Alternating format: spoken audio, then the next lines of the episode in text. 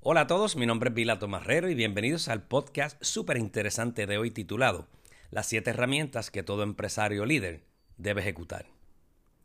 Según los resultados de la Oficina de Estadísticas del Trabajo de los Estados Unidos, casi un 70% de los negocios que se incorporan fracasan antes de los 10 años. Esto deja aproximadamente un 30% de negocios que exitosamente sobrepasan la barrera de los 10 años. Existen muchas variables para que un negocio se mantenga operando y aquí les comparto algunas de ellas. Número 1. Habilidades financieras. Saber presupuestar y llevar control de las finanzas es fundamental. Los empresarios deben poder comprender los estados financieros, que son registros que contienen los detalles de las actividades de una empresa y su rendimiento financiero general. La segunda herramienta son habilidades de comunicación. Ser un comunicador fuerte es muy importante para los empresarios. La negociación, la confianza y la creación de redes son tres habilidades de comunicación que son extremadamente útiles para los dueños de negocios. La tercera herramienta son las habilidades de liderazgo. Fuertes habilidades de liderazgo son esenciales para administrar un negocio. Aquí es donde se observa la claridad de la visión, su alineamiento con los planes de trabajo y sobre todo la ejecución que trae los resultados. Si esto se realiza efectivamente y lo combinas con liderar con el ejemplo, crearás magnetismo y los empleados buscarán de tu orientación. La cuarta herramienta es manejo del tiempo. Es increíble la cantidad de profesionales que no utilizan una agenda diaria que les guíe durante el día. Cuando se administra un negocio, se debe organizar y priorizar el día de trabajo para maximizar su eficiencia. Las agendas y calendarios son herramientas muy efectivas para organizarte y lograr más efectividad en tu día. La quinta herramienta es Habilidades para manejar conflictos. Un empresario debe manejar conflictos efectivamente.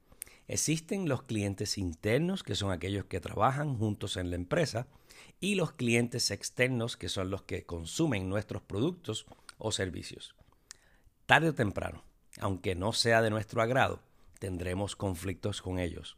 Lo importante no es el conflicto, sino el manejo de este. Por ejemplo, si tu cultura de manejo de quejas con un cliente externo es tomarlo personal, gritarle, discutir, retarlo y en algunas ocasiones botarlo del negocio, no es la forma correcta. Por otra parte, si tu cliente interno, que es el empleado, genera discusiones, crea chismes, toma venganza, excluye a los demás y sabotea tus procesos, entonces debes manejarlo con diálogo, talleres de manejo de conducta y consejería uno a uno para lograr cambios de conducta. La sexta herramienta son las habilidades gerenciales. Un empresario se gana su negocio por el amor que le tiene, su pasión, sus resultados, esfuerzo y compromiso, entre otros. Sin embargo, debe conocer cómo mantener comprometidos a sus empleados, motivarlos, saber cómo desarrollarlos y enseñarles a que vendan sus ideas para que tengan las destrezas de presentar el problema y la solución que se utilizará. La séptima herramienta son las ventas. Las ventas son el pilar más fuerte de cualquier negocio. Si no puedes comunicar y vender tu producto o servicio, estás fuera del negocio. Las ventas son importantes porque te permiten ganar dinero y adquirir clientes.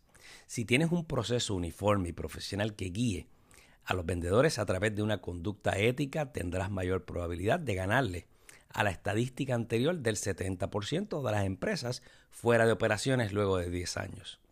Bien realizada, logras clientes nuevos, clientes que regresan y referidos de estos por las buenas prácticas y valores corporativos que los vendedores demuestran a sus clientes. En resumen, un negocio no sobrevive solo con tener un producto y personas que lo administren. Es más estratégico y requiere de actividades intencionales que lo hagan mantener y desarrollar. Utilicen estas guías entre otras y serás testigo de un negocio próspero y de larga vida. Les invito a escucharme todas las semanas con temas de valor que mejoran nuestro desempeño. Espero que haya sido de tu agrado y agradezco el tiempo que me regalaste. Sigue mi podcast todas las semanas o conecta conmigo en las redes sociales bajo mi nombre, Vilato Marrero.